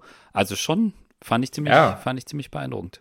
Ist halt, wie du sagst, ist immer schwer umzusetzen mit Verkehr und so weiter. Also das ja. ist äh, ein Punkt, der, der das natürlich nicht einfach mal auf Mountainbike gehst auf den Trail und sagst, komm, ich fahre jetzt hier äh, auf Zeit. Wir haben das damals in der Nationalmannschaft elendig lang immer durchgespielt. Jeder hatte seine seine Uhr, wo die wo die äh, quasi Zeit mitgenommen wird mit äh, so mit den Lichtschranken und so weiter. Ähm, das äh, ist auf der Straße schwieriger, aber ich kann mich daran erinnern, Fall. dass mein Mountainbike-Fahrtechniktrainer mir in meinem ersten Jahr gesagt hat, hey Ben, zieh dir doch mal eine Motorradkluft an und dann fahr doch mal bergunter richtig äh, bis zum Limit. wenn du dich auf die Nase legst, ein altes Rennrad, dann weißt mhm. du, wo mhm. die, wo, das, wo die Grenze ist. Und das habe ich natürlich dann in dem Moment, habe ich gedacht, ja komm, ich will mich jetzt nicht komplett zerstuhlen, äh, aber das sind so Punkte, wo man heutzutage wirklich drüber nachdenken kann. Und ich glaube, so ein äh, Moritz äh, zum genau, Beispiel, der, macht das. der, der wird sowas machen. Der macht, der zieht sich dann die fetten Vanucci-Klamotten vom Motorrad an, fetten Helm und sagt, ey komm, gib ihm jetzt. Genau, ja, das hat er ja tatsächlich gemacht. Ich meine, ja, der ist halt, der ist halt auch so ein, so ein Tüftler und Freak. Der macht das, der fährt dann halt. Kann ich, ich kann mir super vorstellen, ähm, dass der dann da eine Strecke hat und dass der dann eine Kurve viermal, fünfmal, sechsmal fährt, bis er genau weiß, wie kann ich die am allerschnellsten äh, bewältigen. Kann ich mir, also 100 Pro, ich sehe, 100 Pro. Ich seh, so und der ist halt auch vom, vom, vom Typ so. Aber ich glaube, so wie die grundsätzliche Entwicklung des Sports ist, ähm, bist du fast gezwungen, in jede Richtung noch mehr zu machen, als das, was halt gemacht worden ist. Und äh, das, führt, das führt dann halt einfach dazu. Und ich meine, Voll. also wenn Sportler mit mir reden und sagen, kann ich auch verstehen, ähm, die dann, die schon lange Profi sind und sagen, ey, du, weißt du, Bernd, äh, jetzt fahren wir Paris-Nizza schon die letzten zwei Stunden, so wie bei der Tour de France. Ja, äh, so, das ist halt, ja. du musst deine Position haben, sonst geht nichts mehr. Das war vor zehn Jahren bei Paris-Nizza anders und so ist alles viel krasser geworden. Äh, ja, das ist schon, schon crazy. Also selbst in der kurzen Zeit, wo ich dabei bin, ist es ja nochmal krasser geworden. Also wenn ich mich dran mhm. erinnere, 2021 und jetzt, jetzt äh, heute, ähm, wieder der Niveauunterschied teilweise jetzt ist, äh, mhm. das ist schon, schon krass. Also ich bin da bin da äh, echt beeindruckt, äh, auf welchem Level der Sport äh, sich jetzt äh, mittlerweile bewegt. Und wie du sagst, die Rennen werden, es gibt keine einfachen Rennen mehr. Also ich habe ja. vielleicht von meinen 75 Renntagen letztes Jahr hatte ich vielleicht drei, wo wirklich mal, okay, wir wissen, das wird heute eh ein Sprint, kein Wind, äh, fahren entspannt, bis die letzten 20 Kilometer losgehen und dann Attacke. Aber das ist die Seltenheit. Also das irgendeiner versucht immer irgendwas heutzutage. Ja. Ja. Beim Thema Ratschläge, äh, du hast Jura studiert. Äh, ja, aber nicht fertig. Also das ist jetzt ja äh, weit weites Ammenmärchen. Ich bin noch nicht noch nicht fertig. Ich äh, habe das auf die lange Bank geschoben. Äh, ich studiere auch aktuell immer noch, ähm, okay. aber natürlich äh, fehlt mir ein wenig die Zeit, um das äh, ultra gewissenhaft zu machen. Aber ich habe das äh, vor, noch äh, irgendwann äh, fertig zu machen. Zumindest Wie mal. weit bist du? Ich habe bis zur Zwischenprüfung gemacht damals, aber schon äh, als ich noch in Bochum studiert habe, bin dann an die Fernuni gewechselt ähm, mit meinen Scheinen und ähm, ich also ich würde behaupten, wenn ich jetzt irgendwann wieder einsteige, dass ich vieles nochmal wiederholen muss. Ähm, einfach weil weil der da die äh, du vergisst das einfach so ich äh, mhm, mhm, ich äh, bin da eigentlich ganz frohen Mutes, aber ich bin auch deswegen zur Fernuni gewechselt damals, äh, weil ich da auf dem Weg zum Staatsexamen Bachelor machen kann und ähm, das ist so ein bisschen das, da fehlt mir gar nicht so wahnsinnig viel für, dass ich den irgendwann noch einstreue. Aber okay. ähm, das ist jetzt nicht Prio 1 und es ist in Jura halt auch schwierig, das äh, neben, äh, neben ja. dem Radsport zu machen. Ich habe äh, aktuell noch ein äh, Sportmanagement, eine Fortbildung, eine IHK-Fortbildung von einer IST-Hochschule in Düsseldorf, die ich gerade mache. Mhm. Ähm, dann hast du, habe ich nächstes Jahr, bin ich damit fertig, ähm, habe ich ein Sportmanagement-Diplom schon mal ähm, was auch nicht schlecht ist. Ich denke mir, mhm. irgendwo äh, für nach der Karriere ähm, ist das hundertprozentig auch wichtig. Ähm, Gerade mit dem Netzwerk aus dem Sport äh, kann ja. ich mir da gut vorstellen, da in dem Bereich was zu machen. Ähm, mal sehen. Also ich denke mal da. Du bist ja noch jung und du hast ja deine Karriere gerade erst begonnen. So nämlich. Ich, äh, ich will auch noch einige Jahre fahren, aber man muss hm. auch immer gucken. Ich bin jetzt auch Familienvater und äh, da hast du natürlich auch ein Stück weit Verantwortung, die da, die da Klar. mitschwingt. Und ähm, deswegen bin ich jemand, der auch äh, ja sich gerne auf äh, die Zeit danach vorbereitet, einfach um, um einen guten Plan B zu haben mhm. und mhm. weil ich halt einfach vermeiden möchte, dass man nach seiner Karriere halt in irgendein Loch fällt, dass man sagt, ey komm, ich habe jetzt, ja. weiß Gott, wie lange ich das, ich seit 2014 mache ich das professionell. Wenn du dann, mhm. weiß ich nicht, irgendwann aufhörst und fast 20 Jahre das professionell gemacht hast, dann, ähm, dann weiß ich nicht, dann ist mhm. äh, vielleicht auch so ein Punkt, wenn du dann äh, dein letztes Rennen gefahren bist, dass du in so ein Loch fällst. Und das will ich halt auch mhm. vermeiden. Ja, das ist auf jeden Fall sehr, sehr vernünftig und äh, das ist auf jeden Fall gut, äh, da, sich darüber Gedanken zu machen. Auch wenn es dann vielleicht am Ende ähm, anders kommt, als man denkt. Meistens kommt es eh anders, als man denkt. Das ganze Planen, das hilft, hilft immer nur äh, bedingt weiter. Und ich habe auch schon ein Stück weit auch noch einen Traum äh, für nach der Straßenkarriere. Ich will noch mal einmal, wenn die Mountainbike-WM passend ist von der Strecke, will ich noch mal einmal versuchen, Weltmeister zu werden. Okay. Marathon, wohlgemerkt, Marathon. Das, äh, Aber da reicht's nicht, wenn du einmal im Jahr Mountainbike fährst. Nee, wahrscheinlich nicht. Also da müsste ich, da müsste ich irgendwann mit den World Tour Beinen sagen, ich höre, beende jetzt meine Karriere äh, in der World Tour, hoffentlich in weiter, weiter Ferne, weil ich da wahnsinnig viel Spaß aktuell noch dran habe. Ähm, und dann mit dem Motor sagen, komm, ich konzentriere mich jetzt ein Jahr voll drauf und gehe dann im September oder Oktober, wann die dann auch immer ist, äh, voll auf die Marathon-WM und versuche mhm. da äh, nochmal zu gewinnen oder zumindest eine Medaille zu holen, weil das ein Stück weit äh, in meiner Mountainbike-Karriere gefehlt hat, eine WM-Medaille. Ähm, mhm. Und die hätte ich gerne noch. Mhm. Also bist du sozusagen gegen den Trend. Also sonst ist du und Peter. Sonst gehen ja, werden ja alle Gravel-Profis. Ja, das kannst du natürlich auch noch machen, klar. Aber ich, äh, ich finde den Marathon, Mountainbike-Marathon ist eine super geile Disziplin. Das macht echt Spaß und ich glaube, okay. dass du mit der Erfahrung aus der World Tour und den Beinen aus der World Tour da auch nochmal gut fahren kannst. Also mhm. das ist das Niveau ist da auch unglaublich hoch. Äh, also mhm. verstehe mich mhm. da nicht falsch. Das ist äh, das ist auch die letzten Jahre viel viel professioneller nochmal geworden. Ja. Ähm, aber ich denke mir, das schadet sicherlich nicht, wenn man da äh, ein paar Jahre World Tour Erfahrung und vor allen Dingen den Motor mitbringt, weil das hast du natürlich auf dem Mountainbike, hast du nie die Chance, mal drei Wochen Rennen auf allerhöchstem Niveau zu fahren ja. und deinen Motor so zu entwickeln. Deswegen ist das noch so ein Traum, den ich vielleicht noch hege irgendwann mal. Mhm. In weiter Ferne. In weiter Ferne. Haben natürlich. wir gerade. Äh, zum Abschluss, ich lasse dich jetzt nicht gehen, ohne deinen ersten Eindruck von Primoz Roglic oh, mir, mir mitzuteilen.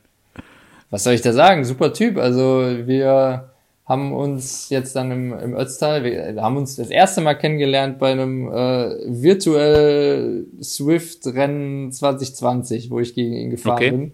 Das war ganz mhm. wild, da war Corona noch und ich hatte da auch das Gefühl, dass Primus da nicht wahnsinnig motiviert war, weil ähm, er relativ klar gegen mich da ausgeschieden ist. Ähm, kann ich auch im Nachhinein verstehen. Ich war damals natürlich super motiviert, kam gerade, ey, ich habe bei Boa unterschrieben, ich will dir zeigen, was ich kann. Mhm. Ähm, und der war wahrscheinlich so nach seiner Saison, boah, ich habe gar keinen Bock auf den, den Kram hier jetzt gerade. Mhm. Ähm, ähm, ja, und da habe ich ihn das erste Mal kennengelernt und ähm, habe da auch schon gedacht, echt witziger Typ.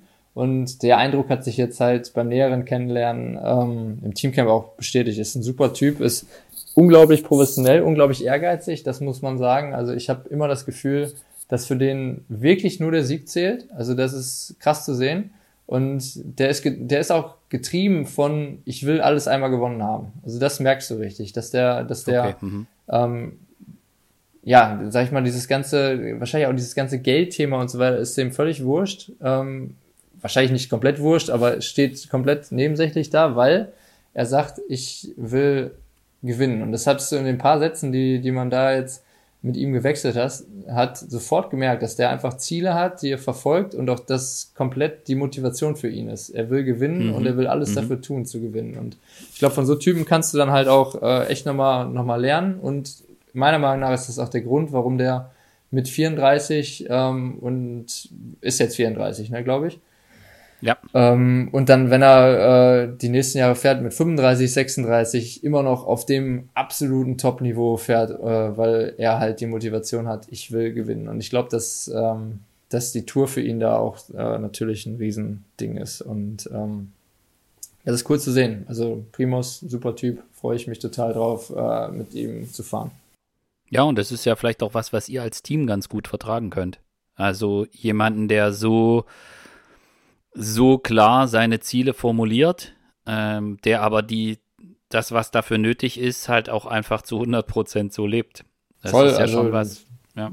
Haben wir natürlich im Team auch äh, schon gehabt. Also es sind da ziemlich viele, wo ich, wo ich sage, hey, die, die sind genauso motiviert. Ähm, aber wie du sagst, wenn du dann einen, einen der Top 3 Fahrer der Welt wahrscheinlich dazu holst, dann ja. gibt das natürlich nochmal so einen Schwung. Und ähm, ich habe da Ralf auch äh, persönlich zu gratuliert und finde das richtig gut, dass das ähm, dass wir den, dass wir den Einkauf da getätigt haben. Und ich glaube, da können wir alle nur von profitieren. Hm. Ja, und gerade so für, für jüngere Fahrer. Ich meine, wir haben vorhin über jemanden wie Giovanni gesprochen. Ähm, das ist ja, also jemand wie Roglic, ich meine, der hat ja fast alles gewonnen. Äh, die Tour fehlt halt noch, deswegen ist er jetzt auch bei euch. Ähm, das ist ja schon was, wo sich jeder auch ein bisschen dran orientiert und wo wahrscheinlich auch, also ich vermute jetzt einfach mal, da wird jetzt beim Frühstück schon immer alle gucken, was ist der da und was macht er jetzt und wie bereitet er sich hier vor und Bin ich mal gespannt. was, was macht er da? Also ich stelle mir das zumindest so vor, dass er da quasi immer die Augen äh, auf sich gerichtet hat, weil halt jeder ein Stück weit auch von ihm sich was abschauen möchte. Nach Möglichkeit. Ja, also ich kann, ich kann das ähm, aus meiner Perspektive ja zum Beispiel wiedergeben, wie es bei mir war, als ich ins Team mit Peter damals kam. Und ja. ähm, das war, denke ich, so eine ähnliche Situation. Und das war für mich natürlich auch was, wo du immer, immer geguckt hast, was macht Peter, was, wie ist der so drauf, wie tickt der? Und das, ja. ich glaube, dass das für, für junge Fahrer, weiß ich nicht, äh, ob jetzt äh, Emil, äh, Alex äh, oder, oder äh, auch so ein äh, Roger, Adria, ähm, mhm. dass, dass für die natürlich, wenn die jetzt ins Team kommen und sehen, ey, das ist Primus Roglic bei uns, dass das natürlich auch nochmal so einen Ruck gibt. Und ähm, nicht nur für die, für uns alle, aber dass das besonders für die, die neu kommen, äh, auch eine super Motivation sein kann. Ja, und ich glaube, Primosch ist halt auch eher vom Typ her jemand, wo man sich was abgucken kann als Peter, weil Peter einfach. Weiß ich nicht. Also Peter, Peter war jetzt, also da, da konnte man andere Dinge, glaube ich, lernen. Also ähm, das. Das alles nicht so ernst zu nehmen. ja, weiß ich nicht. Also das, äh, ich, ich fand, ich glaube gerade mental kann, kann, konnte man von Peter einiges lernen, weil der natürlich, der hatte auch wahnsinnig viel Pressure immer und ja. ähm, hat einfach, ist ein Musterbeispiel dafür, wie man damit umgeht, um äh, erfolgreich zu sein. Also das ist jetzt, ist halt was anderes als, als beim, bei einem Bergfahrer oder beim GC-Fahrer, ganz klar. Aber ich denke mal, so kann man, von diesen Typen kann man von allen was lernen. Also das äh, mhm. definitiv.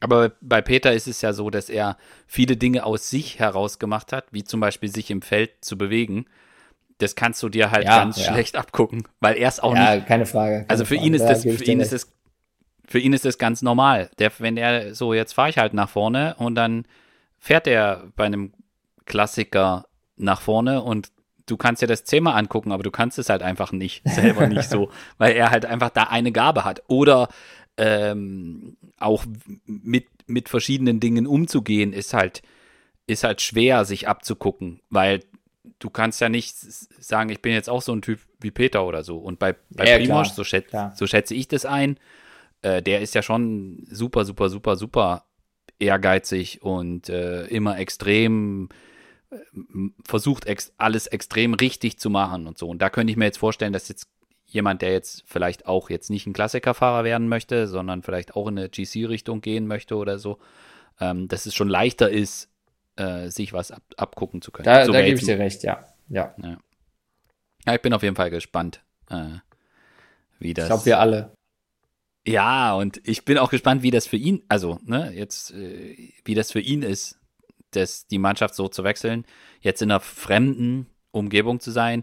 Hat er, also auch so Fragen, die dann einfach auftauchen, hat er, hat er Schwierigkeiten am Anfang, äh, irgendwie sich reinzufinden, vielleicht auch in den Rennen mit, mit anderen Fahrern, äh, ist er, ist er so, so stark und auch abgebrüht, wie er das in dieser Saison gewesen ist, kann er das jetzt einfach nächste Saison genauso machen. Das sind halt so Themen, die jetzt für mich, und da ist mein Job wieder sehr schön, äh, gibt es einfach Haufen Themen, wo es Spaß macht, äh, da einfach. Ich sag mal so, Bernd, das ist ganz einfach, in drei, vier, fünf Monaten sind wir alle schlauer.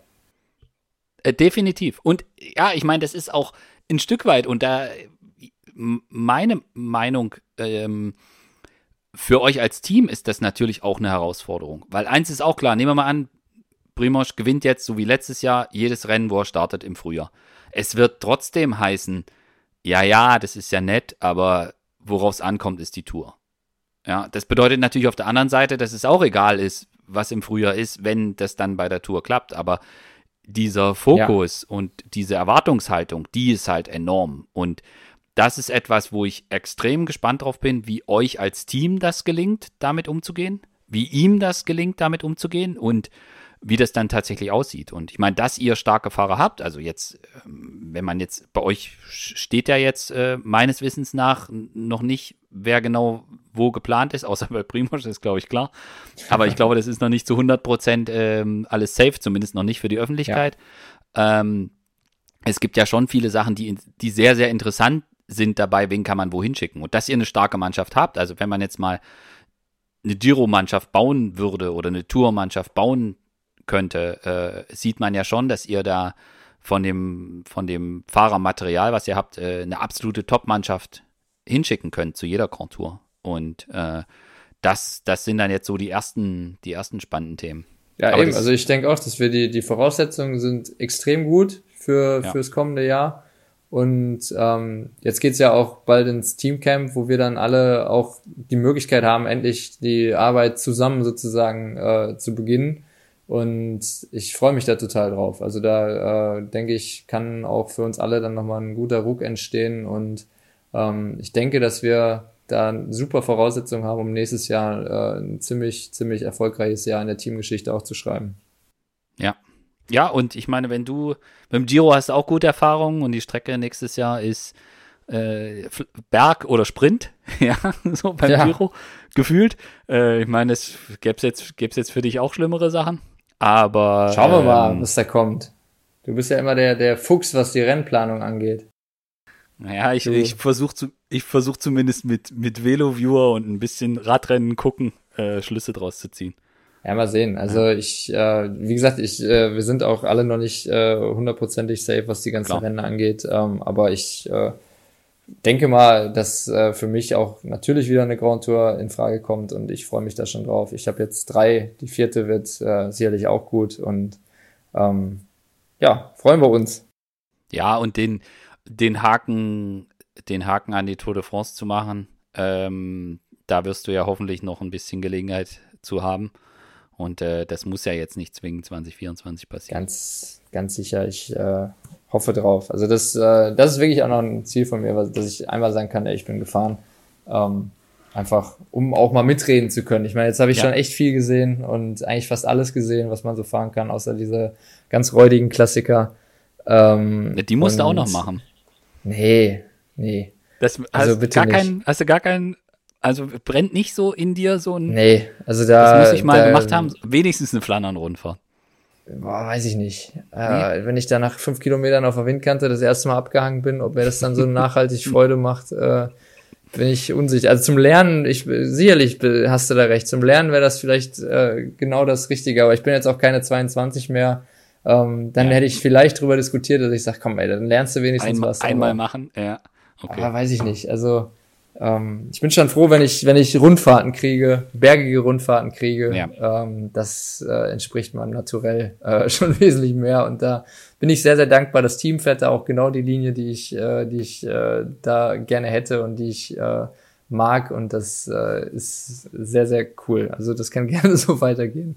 Auch ohne Flandern-Rundfahrt hast jetzt nicht in deiner persönlichen, also dass, dass, dass du jetzt sportlich nicht der Typ bist, äh, mit ich bin groß und wiege nichts. Du bist jetzt nicht der perfekte ähm, flämische Klassikerfahrer, aber irgendwie ist das ja auch ein sehr bedeutender Teil des Radsports, aber du hast da nicht Klar. irgendwie so eine in, interne Bucketlist, wo du sagst, okay, also einmal muss ich irgendwie in Belgien so ein Klassiker. Nee, es muss ja nicht die nee. Runde sein als jetzt Monument, aber so ein aber hast du nicht, ist nicht in dir. Also drin, ja, muss muss echt nicht unbedingt sein. Also Ardennen und so voll mhm. gerne, mhm. finde ich geil, macht Spaß. Na klar, das aber, sind ähm, Ja, eben. Also ich bin jetzt letztes Jahr das erste Mal Flash Ballon gefahren. Das war, war richtig cool, auch von der Stimmung. Das finde ich geil. Ich kann mir dann mhm. dementsprechend auch gut vorstellen, wie das dann bei den flämischen Klassikern so ist. Aber mhm. machen muss. Ich muss, also ich könnte, ich könnte mir tatsächlich dann besser vorstellen zu sagen, ey, ich habe äh, mal hier ein trainingsfreies Wochenende. Ich stelle mich äh, an die Strecke und äh, viele mal oder sehe mal, guck mal ein bisschen Backstage rein bei den Mechanikern oder sonst was ähm, um die Seite mal kennenzulernen, als selber da äh, sich um die Windkante zu prügeln. Ja, das stimmt. Also ich mag meine Perspektive da auch. Wenn du das mal, wenn, wenn du sagst, ich habe da äh, aus Versehen frei, sagst du Bescheid. Ich habe da, kann dir da Insider-Tipps geben, wo, wo eine gute Fritur ist und wo man ein gutes belgisches Bier kriegt. ja, Bier dann kann ich ja, ja um die Zeit auf jeden Fall nicht trinken. Da bereite ich mich ja dann hoffentlich schon auf äh, wichtige Rundfahrten vor. Aber sich das mal Für anzugucken. nach der Karriere. Für nach ich, der Karriere. Ich, ja, oder nach der aufheben. Karriere, ja. Ja, Genau. Gut, äh, ich bedanke mich bei dir ja ich kann ich nur zurückgeben. Danke, Bernd, war sehr kurzweilig. und äh, ich, äh, ich werde dich auf jeden Fall weiter beobachten und dich Danke. nach dem, dich nach dem Teamcamp äh, mal, bin ich mal gespannt, was dein, was dein Rennprogramm für die nächste Saison bietet. Da können wir dann sicherlich nochmal ausführlich drüber sprechen. So machen wir das. Danke dir, schönen Tag, gutes dir. Training, bleib gesund. Gleichfalls. Danke. Danke an alle fürs Zuhören und bis zum nächsten Mal.